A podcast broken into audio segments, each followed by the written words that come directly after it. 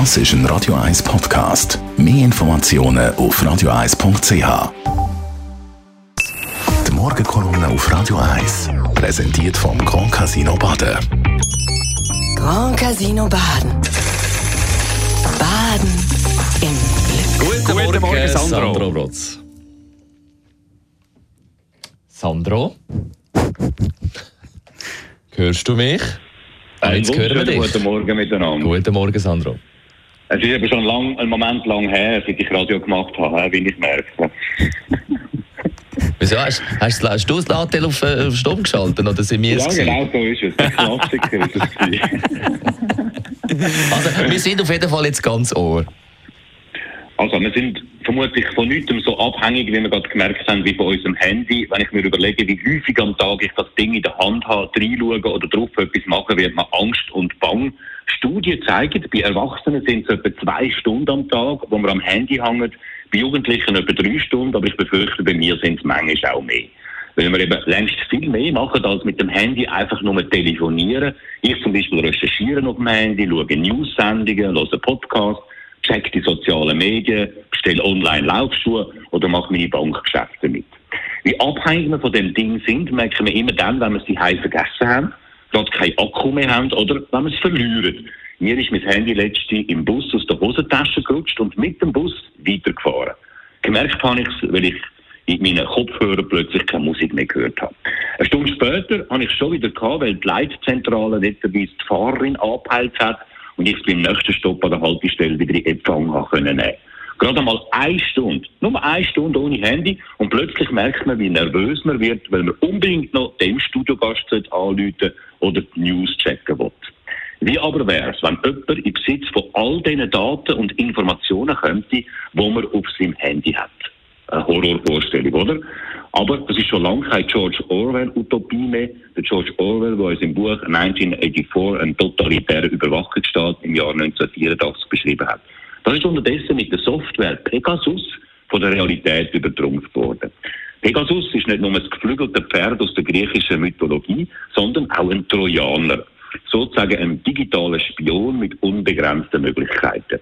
Eingesetzt wird er in mindestens elf Ländern, und zwar von diesen Ländern selber, gegen die eigene Bevölkerung. Oder besser gesagt, gegen die kritische Bevölkerung. In Ländern von A wie Aserbaidschan über U wie Ungarn bis S wie Saudi-Arabien. Das hat eine Rechercheplattform als Tageslicht gebracht. Sie hat 50.000 Telefonnummern durchgeforstet, die von dem Skandal betroffen sind und die Nummern können zuordnen. Mit Pegasus werden Menschenrechtler, Regimegegner, Journalistinnen und Journalisten, aber auch Staats- und Regierungschefs ausspioniert. Zum Beispiel, so liest man den französischen Präsident Macron, einen indischen Oppositionsführer oder einen Ex-Präsident von Mexiko.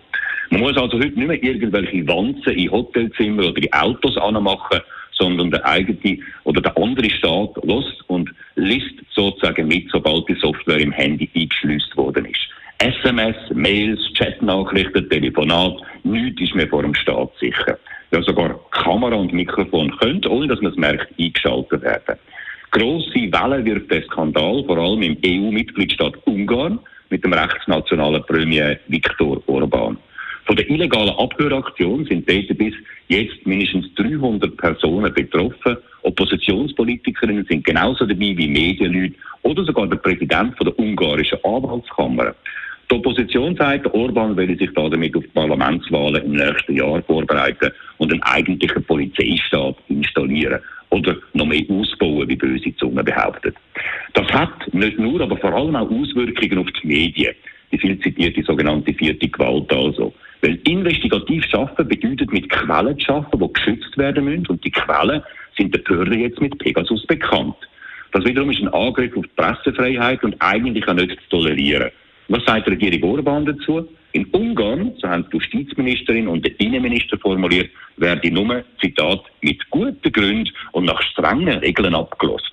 Das ist ein doppelt schlechter Witz. Erstens, der ungarische Behörde ist Ablosen auch ohne zwingende Gründe und ohne Kontrolle möglich. Und zweitens bestätigt die Behörde damit, dass die Abheuraktion wirklich stattfindet.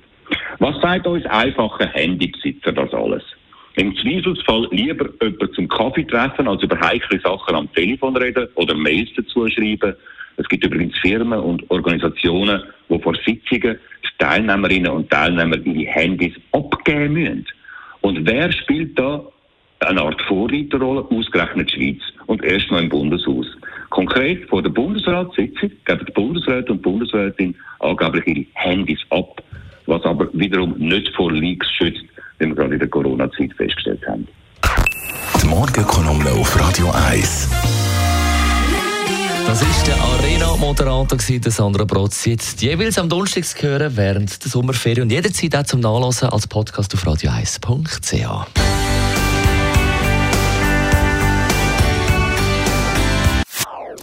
Das ist ein Radio 1 Podcast. Mehr Informationen auf radio1.ch.